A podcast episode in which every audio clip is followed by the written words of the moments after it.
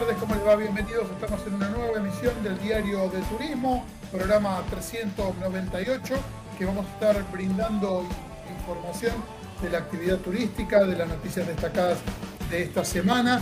Tenemos notas muy interesantes con la gente de Lufthansa, con un recorrido que nos llevaron a hacer por Andalucía, en distintas ciudades y también hablamos del, parador de, de Nerja eh, vamos a conocer también la actualidad de Cuyo Aromas. Presentamos un evento que va a realizar Paxapoga en el Día Mundial del Flamenco. Bueno, todo esto va a pasar en el diario de turismo en estos 60 minutos. Empezamos de esta forma y les contamos las noticias más importantes de la semana. En el diario de turismo te contamos las noticias destacadas de la semana. Iniciamos comentando que, como decíamos, estamos por cumplir 400 programas, estamos celebrando nueve años del Diario de Turismo y en unos días más vamos a estar dando información sobre este festejo de, 400 programas y también sobre fantásticos concursos que estamos preparando.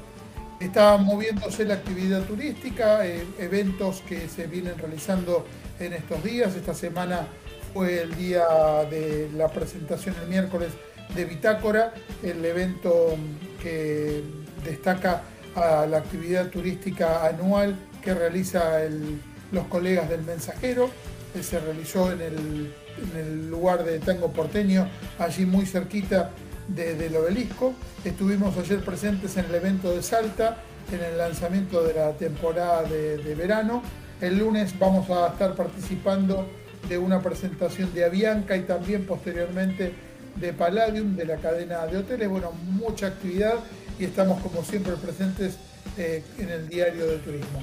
Les recordamos que del 4 al 7 de diciembre se va a realizar en el predio ferial de la Rural la edición 25 de la FIT, Feria Internacional del Turismo de Latinoamérica, el encuentro más importante del turismo de la región. El evento anual más importante del sector contará en esta oportunidad con Uruguay como país invitado y con Tucumán como provincia destacada.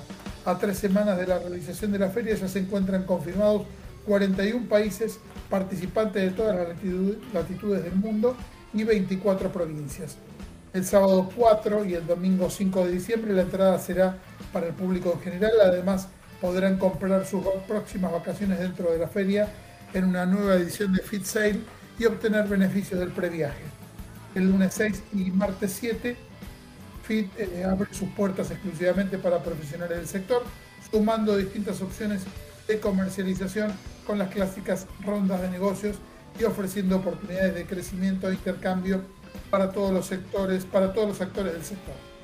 La tecnología tendrá un lugar destacado dentro de la feria con FitTech, eh, un espacio único en donde confluyen nuevas tendencias y las herramientas para fomentar un turismo que tiende puentes a la tecnología eh, de esta manera poder crecer la actividad turística.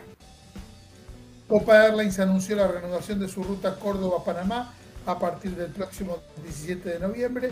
Lo celebró con un evento que se llevó a cabo en la ciudad de Córdoba el pasado 9 de noviembre. El mismo se realizó en República Restaurant y contó con la presencia de tour operadores, autoridades de organismos gubernamentales relacionados con el turismo y otros actores del sector el Ministerio de Turismo y Deportes de Salta llevó a cabo, eh, llevará a cabo el 18 de noviembre una presentación presencial simultánea en Salta con destinos turísticos en Santa Cruz de la, de la Sierra en Bolivia, Montevideo en Uruguay y Asunción en Paraguay. Estos mercados son claves en el marco de la estrategia de reactivación del turismo internacional de la provincia.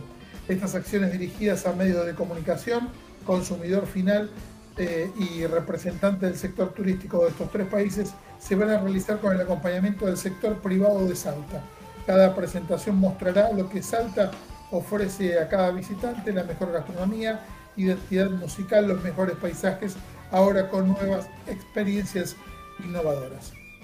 En Europa retoma el vuelo Córdoba-Madrid desde febrero con cuatro frecuencias semanales. Volará desde la capital española los días lunes, miércoles y viernes y también el domingo y se hará a cabo, será a bordo de, la flota Boeing 787, uno de los aviones más modernos del mercado y habrá financiación sin interés para la compra de pasajes. La presentación de esta nueva ruta se hizo el miércoles 10 de noviembre y estuvo encabezada por Diego García, delegado general de América para Air Europa. Contó con la participación del titular de la agencia Córdoba Turismo, Esteban Avilés, agentes de viajes y medios de prensa. En un ratito vamos a estar dando más información destacada de esta semana y vamos a la presentación de la primera nota después de este auspicio. ¿Sabías que la ciudad de Termas de Río Hondo es el spa termal más grande de Latinoamérica? Es el destino turístico por excelencia del norte argentino y la ciudad turística más visitada de esta región de Argentina. No hay nada como venir a Termas de Río Hondo, Santiago del Estero, Argentina.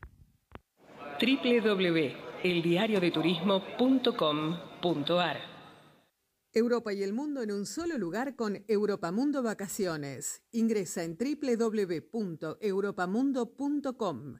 Si eres argentino y estás vacunado con las autorizadas, conoce los destinos abiertos con salidas programadas en los próximos 20 días y solicítaselo a tu agente de viajes. También puedes informarte sobre los circuitos privatizables y carta de viaje y las medidas sanitarias propuestas por Europamundo a través de Safety and Comfort para viajar con total seguridad. Salidas garantizadas a partir de dos pasajeros. Seguimos operando. Tu próximo viaje planifícalo ya con Europamundo.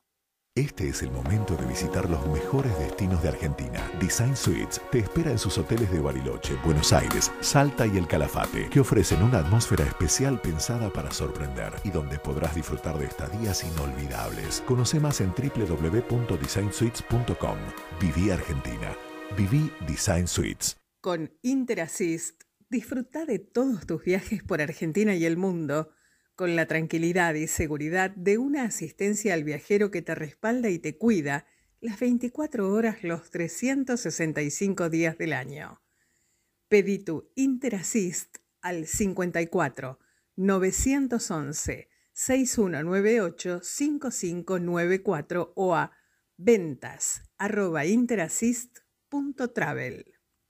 Tenemos el gusto de poder conversar con la gente de Lufthansa, de conocer cómo es la actualidad de la aerolínea. Luis Monreal, director general de Lufthansa para Argentina, Bolivia, Chile, Paraguay y Uruguay. Buenas tardes y un gusto tenerte en el programa nuevamente. Hola Francisco, muy buenas tardes. Un gusto podernos encontrar, no como en la radio, no como físicamente nos, nos encontramos en una de las últimas ocasiones que hicimos algo fuera de la oficina, eh, antes de que empezara todo esto, pero al menos de manera virtual, un, un placer estar contigo y gracias por la invitación. Pasaron como 10 años de, esa nota. Pasaron dos y poco, pero la sensación, estoy de acuerdo contigo, como 10 o más, sí, sí. Como novedades tenés también nuevos mercados. Desde ahora, desde hace cuatro meses, desde el mes de junio, que la dirección basada en Buenos Aires, la que yo llevo ahora, es responsable de los mercados hispanoparlantes de Sudamérica. Antes llevábamos lo que era la parte sur, los cinco países, Argentina y los cuatro países limítrofes, y ahora se le han añadido Colombia, Ecuador, Perú y el Caribe, donde tenemos varias operaciones, básicamente Latinoamérica y Sudamérica hispanoparlante, ahora depende de, de Buenos Aires. Que después de varios años aquí, bueno, pues que uno pueda aprender y, crecer y un poquito más de esos nuevos mercados, pues también muy contento. Con el posgrado que podés hacer aquí en Argentina, este, esa incorporación está, está muy buena. ¿Cómo está la aerolínea en este momento, no solo en lo que es la operación en nuestro país y en Sudamérica, sino a nivel global? Lo que, lo que está bueno es quizás tomar una fotografía que te ayuda a dar esa comparación. Y si tomo una fotografía de hace dos semanas o de hace dos o tres semanas comparado con el 2019, la semana 42, a finales de octubre o principios de noviembre, teníamos el 52% de los pasajeros y el 82% de los destinos. La recuperación de pasajeros estamos en un poquito más de la mitad. En cuanto al número de destinos que volvemos a conectar dentro del grupo, por encima del 80%. Mientras el número de destinos se ha ido recuperando de manera muy potente, no todos los destinos tienen el mismo número de frecuencias que tenían en el 2019. Por ejemplo, si en Buenos Aires ahora lo volvemos a conectar, en el 2019 estábamos manejando siete frecuencias a la semana y ahora mismo estamos con cinco. Es decir, todavía tenemos una oferta reducida respecto al total que teníamos en ese 19. Es una fotografía porque es estática. Ese 52% de pasajeros y ese 82% de destinos hace dos meses era mucho menor, hace dos, tres semanas ves la clara evolución positiva y lo que te das cuenta cuando miras también cifras hacia adelante es que la línea es positiva y la tendencia es claramente ascendente. Con respecto a eso, en Europa han tenido un movimiento intenso y de a poco se va volviendo a, a, viejas épocas. Y por otro lado, el tema cargas fue un factor fundamental en este tiempo de pandemia para poder eh, sobrevivir a esta situación. Total, te doy dos o tres informaciones adicionales. Lo que sí vemos, y esa es una gran diferencia respecto al año 2020, los meses de julio y agosto, el verano europeo, son meses muy fuertes de tráfico continental, de flujos que van desde el centro de Europa y del norte de Europa, sobre todo a España, a Italia, a Portugal, a Grecia. La gran diferencia entre el año 2020 y lo que vemos en este año 2021 es que el año pasado, julio y agosto, fueron buenísimos, se concentró todo el tráfico en esos meses y después hasta el mes de diciembre se produjo un valle muy importante. La gente concentró sus vacaciones y notamos como de repente, boom, se paró en lo que fue la evolución para los meses de septiembre, octubre y noviembre hasta recuperar en diciembre, navidades.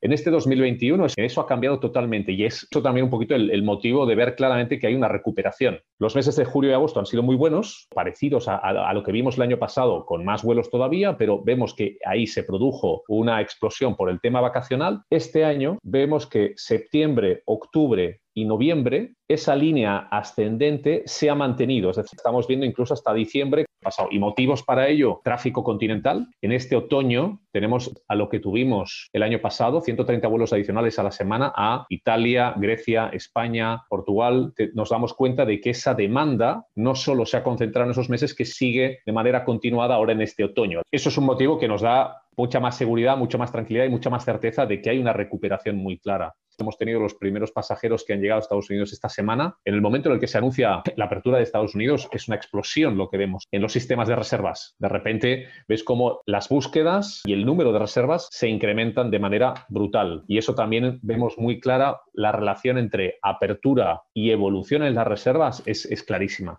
Que lo menciono porque me parece muy, muy significativo como ejemplo, ¿no? En el momento en el que hay un país que muestra apertura, que flexibilice la entrada, que se haga algo más fácil el poder ir a ese país, vemos cómo genera un incremento en las búsquedas y la consecuencia de también un incremento en el, número de reservas. Y eso lo vimos de manera muy, muy, muy fuerte, no, desde, no, con el punto de venta Argentina, pero sí con toda Europa, apertura de Estados Unidos y los primeros pasajeros que, han llegado a Estados Unidos esta misma semana. ¿no? Y a partir de las eh, noticias de aquí de Argentina, con esta apertura de fronteras que se hizo durante el mes de noviembre y por lo menos con una pequeña certeza entre noviembre y diciembre en cuanto a los vuelos. ¿Cómo es eh, el movimiento, cómo es la demanda y cómo es el pensamiento de Lufthansa eh, a partir de esta situación? Bueno, lo que hemos visto es un interés creciente. Te diría, dos aspectos. Uno es el personal y otro es el que yo veo en las cifras. El personal es porque de repente cuando damos el anuncio hace unas semanas de que Argentina va a abrir, yo por, por WhatsApp, por mail, oye, sí, ya podemos ir, tenemos muchas ganas de ir, hace mucho tiempo que necesitábamos ver esta noticia, con lo cual eh, hay un interés clarísimo de venir a Argentina. Eso ya lo he notado yo dentro de incluso de mi círculo más social. Lo que vemos también es que en el motor de búsqueda y en las reservas generadas de receptivo, es decir, de pasajeros que compran para venir a Argentina, hay un incremento clarísimo. Y ya hemos tenido pasajeros que han venido en estos 10 días de apertura, no residentes ni argentinos, que ya han ido viniendo al país. Yo creo que necesitamos ahora dos o tres cosas más para poder fortalecer eso aún más. Uno es la de tener la tranquilidad de, ojalá, periodos más largos, el, el poder tener la seguridad de que los vuelos están aprobados durante un periodo más largo de lo que se ha ido haciendo hasta ahora. Ahora tenemos noviembre y diciembre ya nos da algo más de tranquilidad porque antes se manejaban siempre periodos más cortos, ¿no? En ese proceso que hemos estado haciendo durante todo este año. Y espero que cuando se aprueben los vuelos de enero en adelante tenga una temporalidad más larga porque eso al final se va a traducir en darle la tranquilidad al pasajero de que tu abuelo está aprobado, que tendrás la certeza y la seguridad de que tu vuelo va a operar. Ese es un punto. El segundo es algo que, comentábamos un poquito antes en, cuando nos hemos encontrado y hemos charlado, era el hecho de poder transmitir fuera Argentina que los que vengan van a estar bien. Sí, el que venga ahora con euros y con dólares se va a encontrar un país muy accesible, que va a poder pagar con esa moneda fuerte y le va a resultar todo muy barato. Y creo que eso es algo que es un atractivo en sí, sin duda el que viene también a hacerle partícipe de que es un país en el que ahora tenemos infraestructuras, que tenemos conectividad, puede venir tranquilamente, puede desplazarse por el país, va a poder ir a un restaurante, que va a poder estar en una terraza, que si le sucede cualquier eh, contratiempo, que el país está preparado también para bueno, sostener ese contratiempo y solucionárselo. Entonces creo que es una labor que yo la hago con mi casa matriz, el dar el update de manera constante de que el país está haciendo esto o de se encuentra así, y es una labor de todos, la de transmitir esa tranquilidad. Argentina está preparada ahora para recibir a esos turistas y no solo de los países limítrofes, sino de países los europeos que son un poquito más lejanos y uno no decide de hoy a mañana venir desde Europa y se lo piensa dos veces, entonces a ese pasajero también hay que transmitirle esa certeza de que venir es algo que está muy bien, de que puede hacerlo y de que se va a encontrar todo eso que espera de una manera eh, tranquila, segura y, positiva. ¿no? Eh, Lufthansa tiene a partir del primero de, de este mes cinco vuelos por semana, del día 15 de diciembre va a haber vuelos diarios. Así es. A lo largo de todos estos meses hemos estado 3, 1, 3 y ahora hace poco recuperamos los cinco vuelos a la semana. Cinco vuelos de Lufthansa y dos vuelos de Swiss, que también estamos operando, a Zúrich, de ahora mes de noviembre hasta el 15 de diciembre, es decir, siete frecuencias a la semana. Desde el 16 de diciembre en adelante pasamos a diario. Lufthansa viene con el, con el 7478, con la reina de los cielos, como se le llama, a, Argentina. Hermoso avión que cuando lo presentaron aquí en Buenos Aires tuvimos la oportunidad de conocerlo por dentro. Una belleza de avión, el servicio, la disponibilidad, a la amplitud y a la comodidad. Es un avión fantástico. Te digo, una de las preguntas que siempre tengo que responder es, oye, el, el 7478 va a continuar viniendo, ¿verdad? Y yo digo, sí. Eh, si quieres, luego hablamos de cómo se está cambiando también el tema de flota y qué aviones, pero es cierto que el 7478, que es un avión todavía bastante joven, ese, tenemos la intención clara de, de, mantenerlo, de continuar. Para nosotros en Buenos Aires creo que es un avión perfecto. Como te decía, a partir del 15 de diciembre en adelante, diario, nuestra intención es mantenerlo durante enero hasta el 15 de enero el diario Después creo que habrá un pequeño periodo donde bajamos a 5, pero a partir de marzo recuperar el diario ya y de manera constante y, de manera continuada.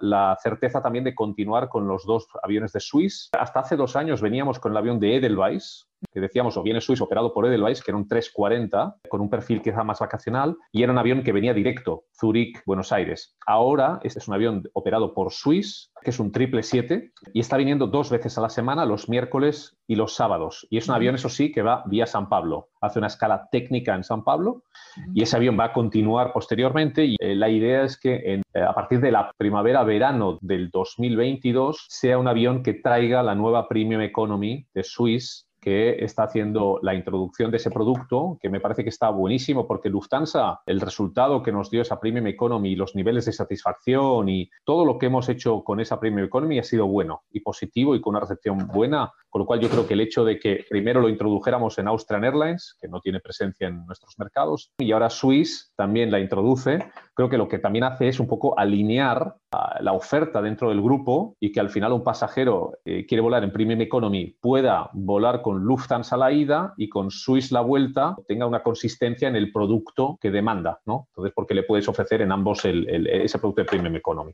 Que en su momento, cuando se presentó aquí el de Lufthansa, eh, fue un salto de calidad en cuanto a lo que era el servicio de, Economy eh, y, con muy buenos beneficios. Es un producto totalmente diferente, con una comodidad mucho más amplia, tanto el asiento es más amplio como la distancia entre filas es, es mucho más amplio. Tienes dos piezas de equipaje o sea que en Economy solo tienes una. El tema de la comida también está diferenciado. Tienes un, pequeño neceser, tienes una botellita de agua y hay, un, hay toda una serie de características que te hacen un diferencial claro entre la Premium Economy y la Economy y que se nota porque es una cabina muy, muy demandada y se aprecia muchísimo. El problema es que cuando uno va en Premium Economy y ha ido en Economy siempre, al final dice, ostras, a ver cómo lo hago. Tengo, tengo que ir en el Premium Economy porque si no, tengo esa sensación rara. ¿no? ¿Cómo está la actualidad de la flota? Hay que pensar que en, mayo del año pasado, abril-mayo del año pasado, teníamos un 1% de pasajeros y un 2% de aviones, eh, de vuelos. Esa era la nuestra, pero es un reflejo de lo que tenía la industria. Lo que hicimos todas las aerolíneas era bajar eh, hacer grounding de, parte de la flota y muchos de los aviones los aparcamos. Eso se hizo de una manera temporal, pero que no va a ser inmediato el volver a retomar esa flota y ponerla en el aire. Creo que había unos plazos muy claros de invertir X aviones en un año, otro año y otro año, con una recuperación paulatina a lo largo de estos dos, tres años. Que, por ejemplo, el 380 es un avión que claramente Lufthansa ha decidido no continuar con él. A nivel continental, también una serie de aviones que se han hecho grounding. Hay una serie de inversiones que también claramente denotan que hacia futuro se quieren sustituir toda una serie de aviones. Y cuando cuando hablas de largo recorrido, por ejemplo, los aviones que hemos solicitado, que son los 350, los 787 y los 777, ahí te das cuenta que son todos bimotores que sean mucho más eficientes en cuestión de combustible y que también tengan un ahorro en la emisión de, CO2 y que sean mucho más sostenibles, mucho más respetuosos con el medio ambiente, pero que nos permitan tener la, conectividad y ofrecer el producto que estamos teniendo ahora en, los 340, en los 747, en los 380 que van a ser sustituidos. La clara apuesta es por aviones más eficientes, más sostenibles, bimotores. Respecto a lo que hablaba recién de, de, sostenibilidad, para el 2030 el proyecto es de reducir el CO2 y para el 2050 que ya no haya más. Así es, es un compromiso muy claro de la, de la, compañía y del grupo en ser respetuosos con el tema climático y el poder poner nuestro grano de arena y el poder contribuir. Dos fechas que son un poco las, las dos que nos marcamos como objetivo. Una es en nueve años, en el 2030, el de reducir en el 50% las emisiones de CO2 comparado con el 2019 y el 100%, es decir, no hacer emisión de CO2 en el 2050. Y para eso hay toda una serie de iniciativas, eh, tanto en el aspecto tecnológico, como es el de uso de unos motores que sean mucho más eficientes, mucho más respetuosos, eh, el del uso y desarrollo de métodos alternativos de combustible, a día de hoy el combustible que utilizamos ya sabemos cuál es. En el futuro, y en eso se está trabajando muy fuertemente, y Lufthansa como pionero y como líder en Europa, en el desarrollo de combustible alternativo sostenible. Y Lufthansa, de hecho, en volumen pequeño, es el, mayor comprador de, ese tipo de combustible hoy en Europa, como ejemplo de cosas que están cambiando. ¿no? Cambios en infraestructura, pues desde edificios más inteligentes, más verdes, hasta eh, la sustitución de los, de los vehículos de empresa con combustible por vehículos eléctricos, también más respetuosos con el, con el medio ambiente. Y la tercera pata de esta estrategia es eh, poder desarrollar métodos y posibilidades para compensar de esa emisión de carbono. Por ejemplo, tenemos dentro de las posibilidades cuando uno compra un billete, añadir una pequeña parte para compensar lo que su billete en emisión de CO2 podría equivaler a tantos euros, le damos la posibilidad al pasajero de que tenga esa posibilidad de, compensarlo. Eh, son tres patas, pero claramente dirigidas a, lo que tú mencionabas de, reducción de CO2 en el año 30, el 50% y el 100% en el 250. Hablando un poquito de, de las novedades, se volvió a abrir la terminal específica de primera clase en Frankfurt. Sí, sí, es parte de lo que estamos viendo ahora y creo que te lo vinculo a todo lo que te mencionaba antes de cuando vemos ese aumento y esa recuperación, incluso más rápida de lo que pensábamos, del tráfico, viene acompañada de también decisiones por nuestra parte. Tenemos una terminal de primera clase, no es una sala,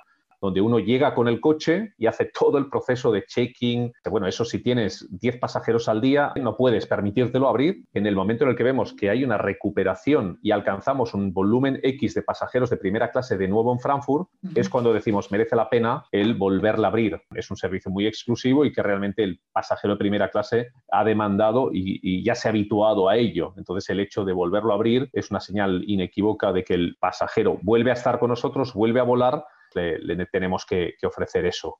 Parecido es la reapertura de, otra sala que ofrecemos a todos los pasajeros que llegan a Frankfurt, que la llamamos la Welcome Lounge, la sala de bienvenida, eh, abierta aproximadamente de 6 de la mañana hasta la 1 del mediodía. Aquella persona que llegue a Frankfurt, que no pase por hotel y quiera ducharse, cambiarse, refrescarse antes de ir a una reunión, pueda ir a esa sala tomar una ducha, sentarse tranquilamente, mirar la maleta, cambiarse. Eso es un servicio que tenemos que ya ha estado cerrado durante muchos meses y que ahora también acabamos de volver a abrir esta semana y que es específico para clientes de ejecutiva y primera también. No sé si nos quedó alguna novedad, algún tema por, por tratar dos, cositas, dos mensajes. Uno, uno creo, que, creo que es muy importante para nosotros, lo hicimos de manera pública y lo hemos transmitido, que Lufthansa el, el año pasado recibe una ayuda por parte del Estado, de los Estados centroeuropeos a los que nosotros acudimos, pues nuestra empresa y con las dimensiones que tiene. En un momento dado tuvimos unas dificultades muy serias y llamamos a la puerta de los Estados y el gobierno alemán, bueno, el suizo, el alemán y el, el austriaco y el belga nos, nos hacen un préstamo, sobre todo el alemán, que es el que más dinero nos presta.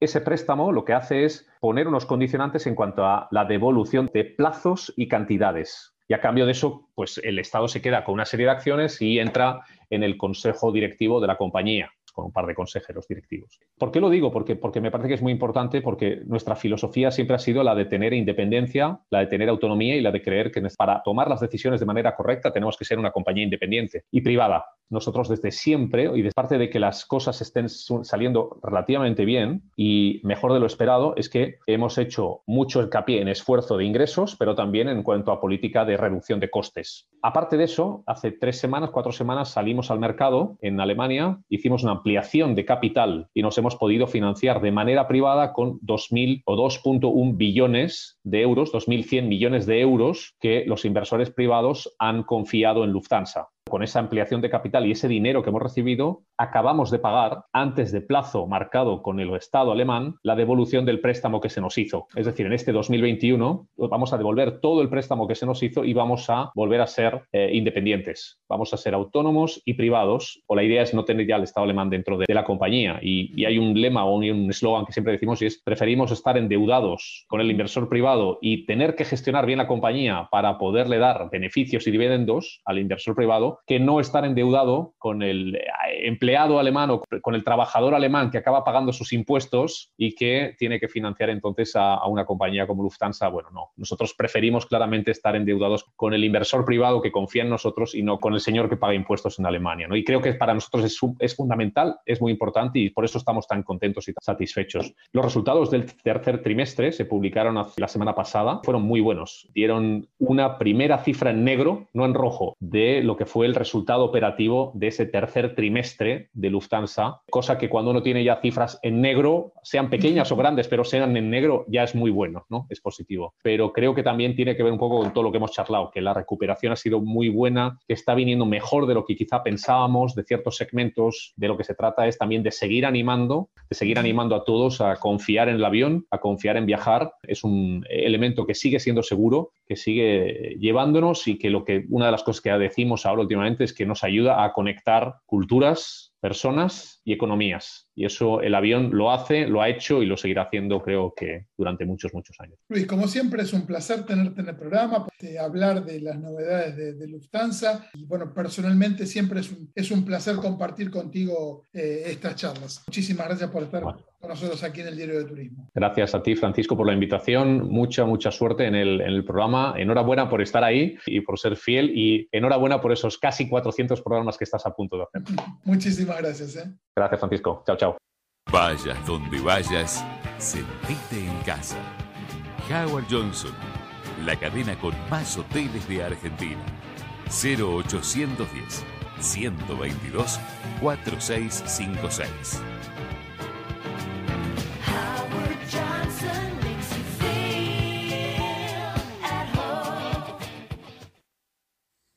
Con Interassist Disfruta de todos tus viajes por Argentina y el mundo con la tranquilidad y seguridad de una asistencia al viajero que te respalda y te cuida las 24 horas los 365 días del año. Pedí tu Interassist al 54 911 6198 5594 o a ventas arroba. Un destino perfecto, una gastronomía excelente, un servicio exclusivo y diversión sin límite para toda la familia. ¿Te gusta cómo suena? Esto es lo que tenemos para vos en los hoteles Iberoestar de República Dominicana, México y Jamaica. Los mejores hoteles en los parajes más exclusivos. Iberoestar Hoteles and Resorts. Aún mejor de lo que cuentan.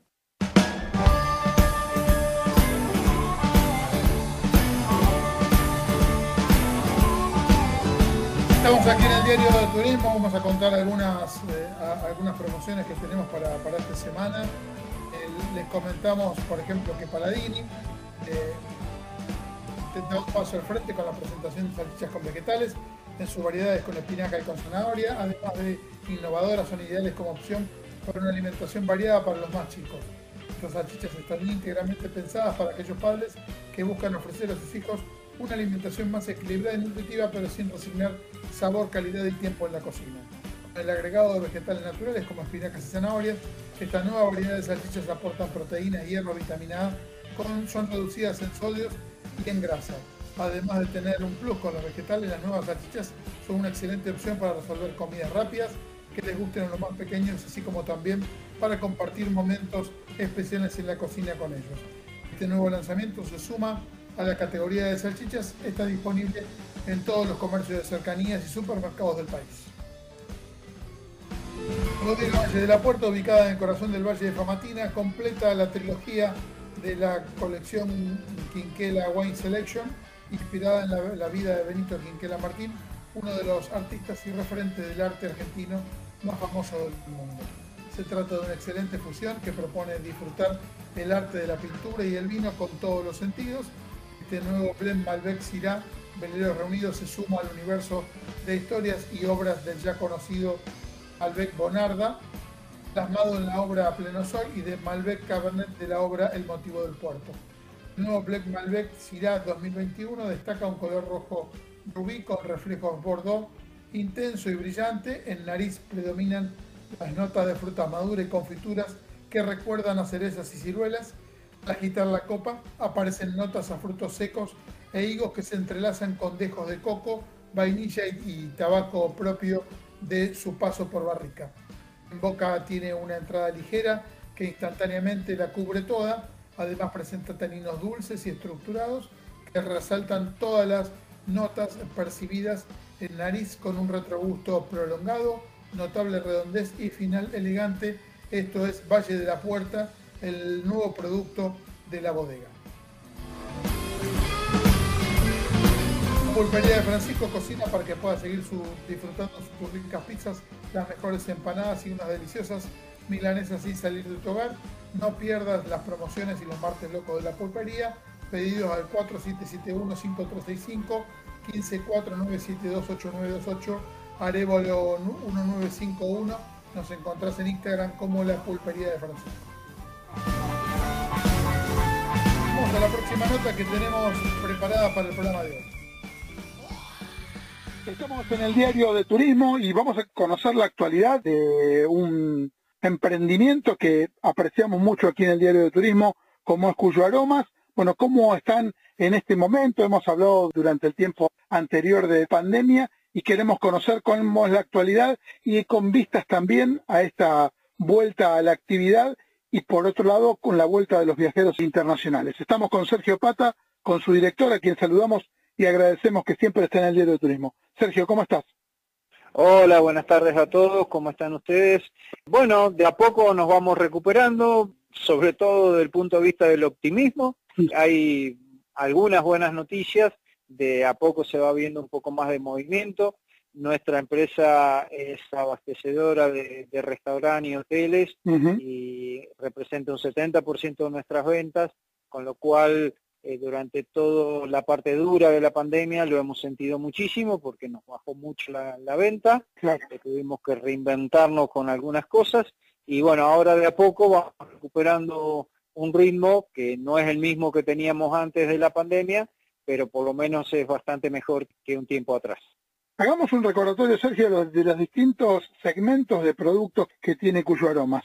Mira, nosotros tenemos varias líneas unas líneas especies, condimentos, semillas, eh, harinas, eh, la otra es eh, frutas secas. Estas dos líneas están con la marca Aromas Gourmet. Después tenemos una línea de líquidos, que es aceite de oliva, aceite de pepita de uva, cheto balsámico, saborizante humos, aceitunas rellenas, que eso está con la línea de Castiglione Vecchio. Y tenemos una línea de vinos con Palacio San Jacinto. Y también hay una de aceitunas, lo comentaste recién. Claro, aceitunas rellenas fue lo último que sacamos al mercado. En plena pandemia nos animamos y largamos una línea de ocho rellenos distintos, muy gourmet, muy bien presentaditos, con sabores distintos y, que anda, anda muy bien. Ahora, con respecto a esta línea, siempre han tenido los frascos producto consolidado de 200 mililitros. Eh, ahora también tienen en presentaciones grandes de, de 1500 centímetros cúbicos. Claro, cuando lo largamos en plena pandemia, lo que era gastronomía estaba muy parado, entonces decidimos no largar la línea de frascos grandes, la línea de frascos de, 1500, y habíamos largado solamente frascos de 200 mililitros. Ahora hace un tiempito largamos los frascos de 1500 a pedido de los mismos clientes y bueno, se va consolidando bastante bien y, se va moviendo bastante bien. Y hubo novedades también con respecto a lo que es los aceites de oliva virgen extra y de pepitas de uva en cuanto a una nueva presentación. Eh, sí, mira, ahí el, problema más serio que estamos teniendo es la falta de vidrio, claro. que no, lo sufrimos nosotros, sino lo sufre toda la industria. Estamos muy desabastecidos de, vidrio y un poco la necesidad y un proyecto que teníamos es pasar de, botellas blancas cristalinas eh, que teníamos a la línea verde, así que bueno, hemos modificado la botella de vidrio de 500, la hemos llevado a a la línea verde que protege, acobija un poco mejor al aceite de oliva, eh, haciendo que no se oxide tan rápido, lo cual da una mejor calidad de producto. Con respecto a, los distintos productos y relacionados con hotelería y con gastronomía, por un lado tienen lo que es granel y por otro lado, por ejemplo, para hotelería tienen presentaciones, eh, digamos, más pequeñas, por ejemplo, para cada una de las habitaciones, para que los viajeros tengan productos para consumir. Sí, es, cierto. Eh, normalmente lo que es eh, restaurantes, casas de comida, por ponerle alguna denominación, te piden la bolsa de medio kilo y de kilo, porque son bolsas muy prácticas, pues se puede cuantificar, se puede eh, calcular el rendimiento fácil, con lo cual se puede hacer un costeo bastante aproximado de, lo que lleva cada plato. La otra línea que vos comentás es una, una línea digamos, eh, frigobar, por ponerle algún nombre, para los hoteles, esa todavía está muy demorada, muy demorada. Tengamos en cuenta que hay hoteles que todavía no han abierto o están recién en proceso de abrir y que se han quedado con mercadería de antes de la pandemia y, que dificulta mucho la reposición de eso. Pero sí tenemos una línea de, frutas secas para snack, para los frigobar de los hoteles, eh, que es muy práctica, es un estuche muy, muy bonito, eh, pero bueno, es la que más está costando que vuelva a arrancar, digamos. ¿sí? Ahora, con la vuelta de la actividad turística, primero a nivel interno, bueno, se está empezando a volver el turismo eh, extranjero, muy a poquito, va a ir paso a paso todo esto, pero ustedes tienen un, un local allí en Las Heras con una muy buena cantidad y calidad de productos para que viajeros nacionales e internacionales puedan visitarlo y puedan llevarse productos de, Cuyo Aromas. Sí, eso es cierto. En nuestro local de venta hay más de 2.000 productos. Estamos entre el centro de la ciudad de Mendoza y el aeropuerto, eh, a un término medio, digamos, entre, entre ambas cosas. Eh, estamos recibiendo turismo. Eh, julio se trabajó bastante bien con turismo interno turismo internacional todavía no, se lo ve. Está empezando algunos lugares a, recibir, pero muy poco, en vuelos particulares fundamentalmente. Eh, la parte comercial todavía no está muy activa. Eh, la frontera con, Chile está, está cerrada desde hace mucho tiempo. Hoy yo creo que las condiciones del cambio eh, a nosotros nos favorecería mucho, pero bueno, hoy todavía esa frontera está, está totalmente cerrada. Se estima que para fin de mes se puede llegar eh, a abrir, digamos. Eh, y bueno, acá sí tenemos un, ya te digo, una línea de productos muy, muy grande, los, todos los nuestros, eh, más unas 70 marcas más que comercializamos, lo cual da un, mercado de delicatessen, como le llamamos nosotros, bastante importante, bastante bien surtido, y aquellos que vengan a Mendoza sería bueno que por lo menos vengan y lo conozcan. Un rato lindo van a pasar. Totalmente. Y, sumado a esto, ustedes tienen envío a todo el país también. Tenemos envío a todo el país, eh, tenemos ventas en 20, 22 provincias del país, en algunas más y en otras menos presencia. Eh, hacemos envío eh, de acuerdo al tamaño del pedido del cliente por distintos medios, ya sea desde correo o si no por alguno de, los transportes. Y bueno, no nadie se va a quedar sin, sin nuestra mercadería por un tema de transporte. Y de alguna manera siempre lo vamos a arreglar. Damos fe de la muy buena presentación de los productos, eh, en cada uno de los productos eh, envasados al vacío, con, con, muy buena organización. Agradecemos eh, el envío que nos has hecho hace un tiempo y la verdad que productos de primera calidad, con una muy buena imagen de producto que ha llegado de excelente forma. Bueno, me alegro que te haya llegado bien y sobre todo que hayas podido disfrutar los productos. Tratamos siempre de cuidar mucho la calidad del producto y la calidad del packaging.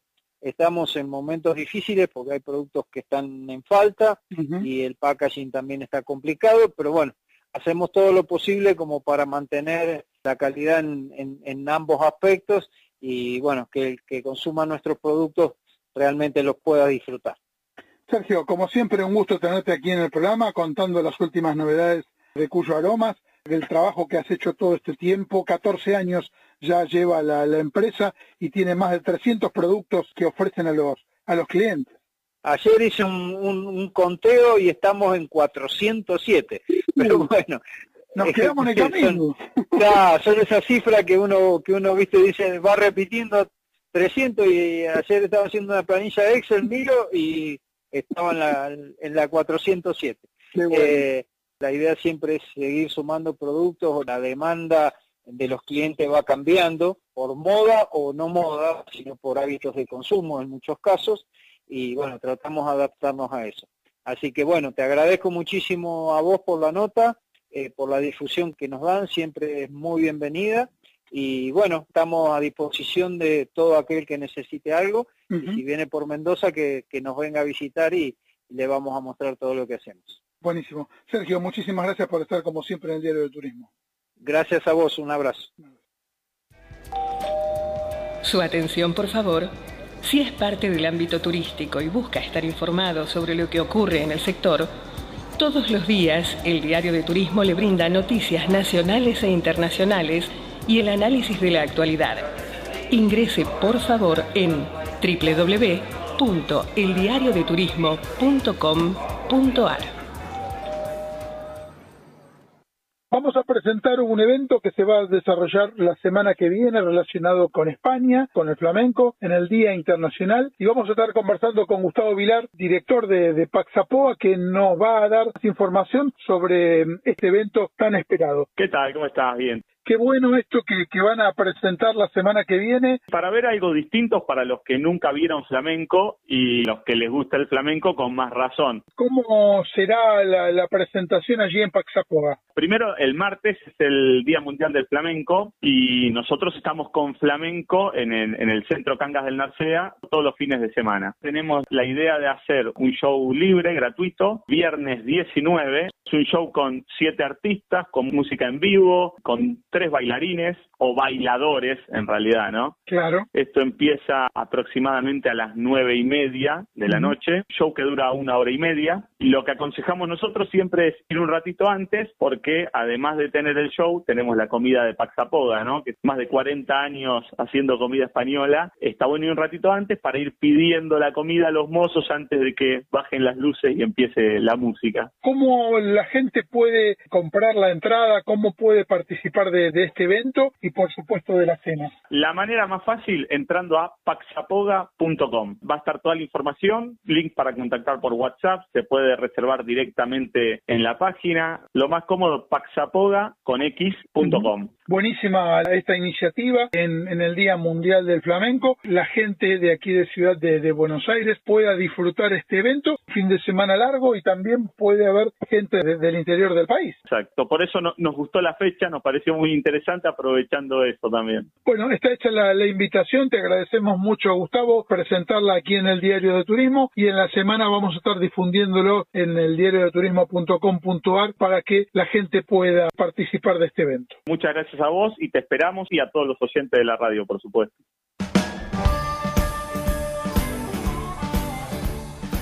Estamos en el diario de turismo y vamos a ir en España, vamos a estábamos hablando recién del Día Mundial del Flamenco en este evento que va a realizar Paxapoga y vamos a ir a un recorrido que hemos adelantado algo hace un ratito.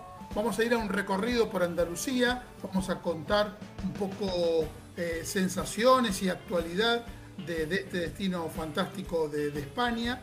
Vamos a estar hablando con Antonio Martí eh, eh, perdón, vamos a estar hablando con Antonio Martí, director de promoción y comunicación para Latinoamérica de Andalucía, y vamos a recorrer distintos lugares con él en un, recorrido que hicimos en, esta semana.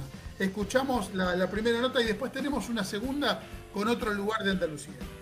¿Qué tal, Antonio? ¿Cómo estás? Un gusto tenerte aquí con nosotros aquí en el Diario de Turismo y un gusto también poder volver a tener la posibilidad de conocer sobre Andalucía. Estuvimos en, el, en enero del 2020 y ahora volvemos de una manera muy especial. Encantado también de saludaros a todos y bienvenidos a Andalucía, aunque sea virtualmente. Eh, vamos a estar recorriendo el lugar tan bello que nos vas a llevar ahora a visitar un pueblo blanco allí en Andalucía. Comentanos eh, dónde estamos. A 52 kilómetros al este de la ciudad de Málaga se encuentra este pueblo blanco. Hay muchos pueblos blancos en Andalucía. He decidido elegir este porque la temperatura hoy, estando en noviembre, era fantástica y estamos en mangas de camiseta, como lo llamamos nosotros. Qué bueno. Vigiliana es el nombre. Frigiliana, y está en la Costa del Sol. En la Costa del Sol oriental. qué características tiene el pueblo? Estos pueblos son muy interesantes porque compiten entre ellos por mantener la belleza de los pueblos andaluces de siempre, de tal manera que están realmente encalados, engalanados, preciosos y llenos de plantas. Los vais a ver en varios de los callejones. Este pueblo tiene una peculiaridad, ¿vale? Y es que conserva la única fábrica de caña de azúcar de Europa activa a día de hoy, de las cañas de azúcar que se trajeron en el descubrimiento de América en 1492, justo a 500 metros. Hablando un poquito en general de, Andalucía, bueno, nosotros estuvimos en el año 2020, en el mes de enero, recorriendo Córdoba, Prigo de Córdoba, en Guadix, en Granada, en Sevilla, en Osuna. Hicimos un recorrido por cada uno de esos lugares y la diversidad que tiene Andalucía en cuanto a la historia, la arquitectura, con las costumbres, con la gastronomía, con los bailes, con la música y con esa alegría que tiene el andaluz.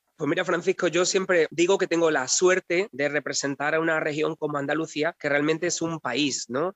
Em, en dimensiones europeas, no americanas, Andalucía tiene el tamaño equivalente a muchos países, incluso más grandes que algunos, bastante conocidos por vosotros, siendo el doble de tamaño de Holanda o de Bélgica o de Dinamarca y más grande que Austria o Suiza o Hungría, ¿no? Eh, eso nos permite en poco espacio en relación a vosotros, pero mucho en relación a Europa, tener las características de un país. Digo la suerte porque mm, creo que tengo un gran trabajo el poder promocionar mi tierra, porque los signos de identidad de Andalucía son realmente los signos de identidad que el resto del mundo reconoce como españoles. Cuando yo viajo por ahí, viajo y voy a lugares tan lejanos como China o como Australia y me dicen, uy, España, lo primero que me dicen es flamenco. Y yo pienso por dentro, Andalucía. O tapas de Andalucía. O jamón serrano y pienso de Andalucía. O toros y pienso de Andalucía.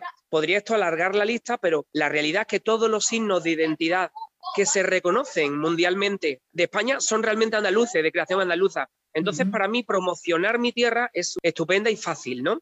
Andalucía tiene casi 90.000 kilómetros cuadrados, 850 kilómetros de costas y 9 millones de personas. Son ocho provincias y cada una completamente distintas. En este espacio, por ejemplo, tenemos desde el único desierto de Europa hasta la zona de mayor pluviosidad de toda Europa. El desierto estaría en Almería, el desierto de Tabernas, el único considerado desierto en sí en toda Europa, el sitio donde más llueve en toda Europa, que no está en Inglaterra ni está en Noruega, está aquí en Andalucía, que es el Parque de los Locales en la provincia de Cádiz. Igualmente te digo que, por ejemplo, tenemos las montañas más altas de la península ibérica. Muchas personas que vienen de lejos piensan que son los Pirineos, pero no, no, no es real. Es Sierra Nevada en Granada, una montaña de 3.500 metros de altura que te permite hacer esquí y que, por ejemplo, son la estación de esquí considerada de las grandes del mundo más cercana a la línea del Ecuador. Algunos días de, nuestro mayo, que es nuestra primavera ya bien tardía, nos permite esquiar por la mañana y en 65 kilómetros y 45 minutos irnos a la playa el mismo día y decir con tus amigos, me voy a mojar los pies. Pues eso es posible en Andalucía. Al tener este contraste tan grande, nos permite tener una afluencia de turismo muy importante. Hemos llegado a recibir 33 millones de personas. Creo que, es superior a Argentina y superior a muchos países de nuestro entorno. Si fuésemos un país, estaríamos casi en el top 10. Qué bárbaro. Y dentro del recorrido que hemos hecho también, destino que tiene mucho que ver con el cine. En distintos lugares de la región ha habido muchas películas y muchas series que se han desarrollado y se han filmado en Andalucía. Creo que tú fuiste eh, testigo en la provincia de Almería de que tenemos montado un mini Hollywood, porque en los años 60 las productoras principalmente italianas decidieron, por lo parecido al desierto de Arizona, elegir sus filmaciones en el desierto de tabernas. Pero hoy en día ha pasado a, otra situación, ¿no? En toda Andalucía se siguen filmando muchas películas y muchos anuncios, muchos comerciales. Por ejemplo, diré que Málaga ciudad, la calle Larios, la calle principal, más filmada de Europa a día de hoy por comerciales por tener todos sus edificios iguales. Y esto es principalmente a la industria de Bollywood de la India. Pero diría que casi toda Andalucía tiene paisajes para filmar. Por ejemplo, La Guerra de la Galaxia está filmada en, la Plaza de, España de Sevilla. Lo sabéis, ¿no? O tantas otras películas. Game of Thrones, por ejemplo, en Osuna, y también estuvo en Priego de Córdoba, si no me equivoco. Priego es una ciudad preciosa, burguesa, elegante, en el interior de la provincia de Córdoba y aparte permite un paisaje precioso. Os voy a dar otro dato interesante. Según el libro Guinness de los récords, en Andalucía tenemos la plantación hecha por un humano mayor del planeta, el olivar de Jaén. Cientos de kilómetros del territorio andaluz donde solo podemos ver olivos. Y es fantástico. Eso nos permite tener una producción de aceite de oliva que es la mejor y la más importante del mundo, ¿no? Principalmente centrada en la provincia de Jaén. Tenemos unos aceites que son fantásticos. Existe la figura del catador de aceite, como el catador de vino. Diría que cuando vengan a Andalucía no dejen de hacer una visita a una almazara donde se fabrica el famoso aceite de oliva, el oro negro, como lo llamamos nosotros, y que degusten eso porque es algo fantástico. Lo hemos hecho en, en Priego de Córdoba, lo hemos disfrutado mucho y a partir de ahí hemos tenido mucha más información en cuanto a, las distintas calidades de los aceites de oliva y lo hemos tomado para nuestra vida de ahí en adelante como característica. Y, no se te olvide que según la Organización Mundial de la Salud está entre los cinco alimentos más saludables del mundo. porque tiene omega 3. Es algo a considerar en la dieta de hoy en día donde todos queremos ser más, más ecológicos o, vivir un poco más sanos. Entonces el aceite de oliva en la idiosincrasia andaluza está siempre muy presente. Vamos a estar este, recorriendo este bello pueblo que nos vas a, llevar ahora en, la Costa del Sol. ¿Vale? Desde la calle principal de Frigiliana. Lo cuidado que está el pueblo, lo blanco que está el pueblo, las personas cuidan de, su entorno, ¿no? Porque quieren vivir en un sitio agradable. Es muy importante también lo verde, lo plantado que está todo. No sé, son calles públicas donde todo el mundo disfruta de este mm, paisaje tan precioso diariamente siempre que vengo compro productos típicos que se siguen haciendo artesanalmente después de tantos años Frigiliana también es, forma parte de los pueblos más bonitos de España. Sí, exactamente. Eh, muchos medios suelen hacer votos para dar galardones de los pueblos más bonitos de España y casi siempre en esas quinielas está este pueblo. Yo he querido elegir este porque me venía bien por proximidad a mi oficina. Las personas que quieran venir a España, eh, Andalucía, dependiendo de, la cercanía a su hotel, pueden elegir, los hay en la provincia de Cádiz, puedo mencionar Arcos, puedo mencionar Vejer, los hay en la provincia de Málaga, en la costa del sur occidental, como Benavis, como Casares, o Ronda, que es una ciudad preciosa. Los hay en Córdoba, como el que tú conociste, en Priego, que me encanta el pueblo. Y si queréis, aquí os dejo y nos vemos en otro lugar. Muchas gracias por llevarnos a este recorrido y esperamos el próximo, Antonio.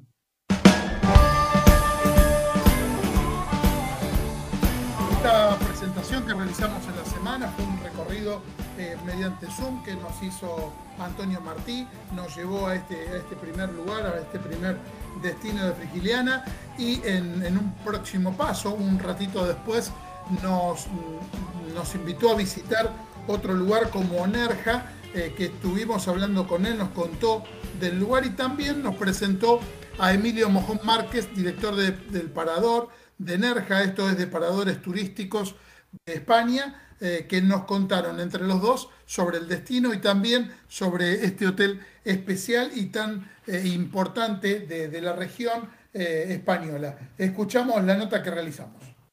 Seguimos en Andalucía y Antonio Martín, director de promoción y comunicación para Latinoamérica, nos lleva a otro lugar, nos lleva a disfrutar otro espacio en su tierra. Hola de nuevo. Cinco kilómetros más abajo de la ciudad blanca, pueblo blanco que os he enseñado, tenemos ya el mar. Entonces me he trasladado a la no menos conocida ciudad de Nerja, que está al borde del Mediterráneo. He preferido contar con mi sorpresa. Quería presentaros a Emilio, a mi amigo Emilio, el director del Parador de Nerja. Paradores, ya sabéis que es una seña de identidad española Normalmente en edificios históricos, en unas situaciones tan perfectas y tan preciosas como esta, una persona que además es apasionada de la zona y que da una charla que a mí siempre me convence. Así que os dejo con Emilio, que os va a comentar un poquito de la zona. Emilio, qué gusto tenerte aquí en el Diario del Turismo y, que podamos compartir esta charla a partir de, la presentación de, Antonio. Te agradecemos que estés aquí en el programa. Un placer completamente eh, estar con ustedes y, de verdad que tenemos mucho cariño desde Enerja Argentina. De hecho, hay un vínculo muy importante de la ciudad de Nerja con San Juan de Argentina. Muchas familias que son compartidas en, San Juan y en, Nerja. Ah, y de hecho, fruto de, esta, de este vínculo, el embajador de su país en España hace 50 años, nos hizo un regalo precioso, una serie de ombús o bellas sombras que están, llenan nuestro jardín del parador. Son realmente magníficos y los clientes les apasiona verlos. Nos encontramos en un sitio realmente paradisíaco porque estamos en una de latitudes que tenemos un clima eh, completamente subtropical y además eh, Nerja está en un acantilado, mejora todavía la falta de, de humedad, hace todavía que sea más agradable. Bueno, aquí abajo tenemos la playa Burriana, que es la playa con más servicios que tiene aquí en Nerja, que tiene lleno de chiringuitos donde comer y, degustar las famosas paellas y los espetos. Aquí enfrente tenemos el mar, que es el mar de Alborán, donde se mezcla el Mediterráneo con el Atlántico. Aquí sale un poquito el ascensor que tiene el parador para llegar a la propia playa. Este mar que es eh, cruce de aguas entre el Atlántico y Mediterráneo, también con cruce de animales y de plantas y el sitio donde mejor se identifica es esta zona de aquí, que se llama Paraje Natural de Maro Cerro Gordo. Su nombre es porque hay dos torres que se usaban para avisar de que había piratas y esa zona está protegida especialmente porque tenemos Posidonia, es la última Posidonia, que es una planta mediterránea que está aquí en el mar de Alborán y porque de aquí hasta allá hasta Cádiz ya no hay esa Posidonia y aquí hay numerosos animales compartidos del Atlántico y del Mediterráneo, tortugas, eh, delfines, pez lunas, de todo tipo, de coral rojo, realmente una zona que para hacer buceo realmente es singular. Y luego continuamos con esta sierra que tenemos detrás, que es el Parque Natural de Sierra Almijara, que después continuará con otras sierras más, que es Sierra Tejeda y Sierra Lama. Eso hace una U que protege a Nerja de la climatología y hace que tenga ese clima tan, tan especial. Estamos en Nerja, en, digamos, en una zona que el 85% es zona protegida y tenemos tanto la montaña hasta 1800 metros como el fondo del mar. Así que aquí se puede hacer de todo. Se puede bucear, se puede nadar, se puede andar por la montaña, se puede hacer todo tipo de experiencias, realmente singulares. ¿Cómo es, Emilio, la, temperatura durante el año en las distintas estaciones? Bueno, ahora nuestro invierno en Europa es siempre frío y aquí en Nerja eh, el frío es 12 grados por la noche y 25 o 26 por el día. Que ahora mismo tenemos eh, clientes en las hamacas tomando el sol, aunque ya empieza a ser por la tarde y empieza a refrescar un poquito más, pero durante el día la gente se baña en la playa todavía, está la piscina abierta en el hotel, eso hace que que durante el día es una temperatura súper agradable y por la tarde refresca un poquito, pero no demasiado. Como para hacer turismo durante todo el año. El, turismo en, Nerja tiene la dualidad de que en verano eh, se utiliza mucho la playa, es un lugar de, sol y playa. En invierno tenemos desde lo que es la montaña, que pueden venir a pasear y hacer rutas en moto y en bicicleta, pero también es que estamos eh, a mitad de camino entre Málaga y Granada. Entonces estamos a una hora de la puerta de la Alhambra Estamos a unos 40 minutos de lo que sería el Museo Picasso y toda la oferta cultural que tiene Málaga, que es realmente espectacular pero al mismo tiempo también estamos a una hora y media de Prado Llano, que son las pistas de esquí de Sierra Nevada. O sea, es decir, el mismo día se puede por la mañana estar esquiando en la montaña y a mediodía estar en la playa tomando una paella. O sea, estamos en un sitio realmente singular, privilegiado, lleno de historia. Tenemos las cuevas de Nerja, espectacularmente grandes, pero al mismo tiempo tienen pinturas prehistóricas, constatada presencia humana durante aproximadamente unos 35.000 años de forma consecutiva. Es un sitio realmente singular que ya desde los prehistóricos sabían que era muy agradable y que por eso querían vivir aquí. Y con respecto al tema paradores, establecimientos especiales que tiene España en distintos lugares del país. Contanos un poquito cómo es las características de los paradores y los servicios y cómo es particularmente el que tú diriges. Bueno, Paradores es una empresa pública 100%. Estamos eh, cerca de cumplir ya 100 años. Tenemos cerca de 100 paradores ya aproximadamente. Desde el principio se creó para potenciar el turismo en la zona donde se ponía el parador y para preservar el patrimonio. Por lo tanto, más o menos la mitad de los paradores son castillos o monasterios. Entonces, es un viaje por la geografía española, por el turismo de España y por la historia de España. Es una empresa que tiene vocación de rentabilidad, es decir, que somos rentables para el, para el público, no, no hacemos gasto y, por tanto, damos un servicio siempre, pues, intentamos de alta calidad y que nuestros clientes eh, se hagan muy satisfechos. Y de hecho tenemos muchísimos clientes que visitan España de parador en parador. Son rutas estupendas para, para conocer eh, este país. Este que se encuentra aquí en Nerja fue para promocionar el turismo en esta zona en su momento, pero también para promocionar la zona, la naturaleza, que también defendemos la naturaleza y hacemos que sea un turismo sostenible, que ahora mismo está tan de moda y que nosotros llevamos 100 años haciendo. ¿no? El turismo sea respetuoso con el entorno. En este caso de Paradores es una empresa que está muy bien referenciada a nivel internacional y de hecho que muchos países eh, quieren montar una cadena hotelera, hacer lo mismo que hacemos nosotros, proteger el patrimonio, potenciar un turismo sostenible y hacer que los clientes tengan un servicio de calidad para poder visitar el país. Gran parte del trabajo que hacemos en Paradores también es eh, recuperar historia, recuperar eh, eh, productos del entorno, promocionar la gastronomía del entorno, tratando de rescatar que no se pierdan pues, quesos, embutidos, salazones que se hacían tradicionalmente y que se pongan en valor para que se comercialicen otra vez y que no se pierda esa artesanía o esa parte de la cultura gastronómica del país. Probablemente tengamos el mayor compendio de recetas tradicionales de cocina española que hay en España, la tenga Paradores.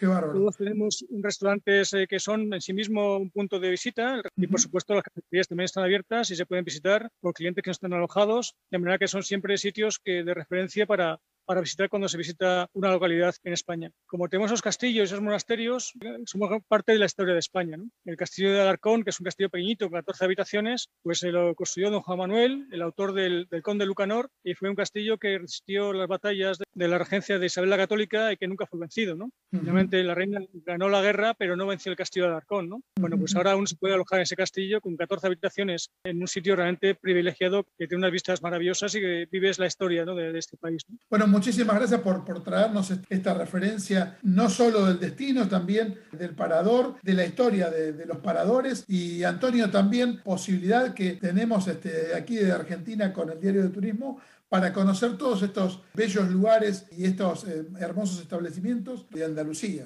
Estupendo, Francisco. Muchas gracias por la oportunidad que nos dais y os invitamos a todos a venir, eh, a alojaros en un parador, que es una experiencia que yo adoro también y por supuesto os esperamos con los brazos abiertos, ¿vale? Después de este año y medio terrible que hemos pasado todos. Antonio Martí, Emilio Mojón, muchísimas gracias por estar con nosotros aquí en el Diario de Turismo. A vosotros siempre. mucho gusto. Venga, chao, buenas tardes. Se nos está terminando el programa 398 de, la emisión de hoy. Bueno, estuvimos en, Andalucía, hablamos con la gente de Lufthansa, hablamos de Cuyo Aromas, hablamos del Día del Flamenco, el Día Internacional del Flamenco con la gente de Paxapoga. Todo esto pasó por aquí, por el Diario de Turismo. nos puso al aire Gabriel Giachero, en la producción Luciana Peruso, Sofía Simone, mi nombre es Francisco Simone en la conducción y la producción. Un beso grande para Rosa Tarantino. Hacemos checkout hasta la semana próxima y nos encontramos el próximo viernes como siempre por aquí por MG Radio y recuerden que nos pueden eh, seguir en el diario en la web y en las redes sociales de arroba el diario de turismo. Un abrazo grande para todos, muy buena semana, voten bien el domingo.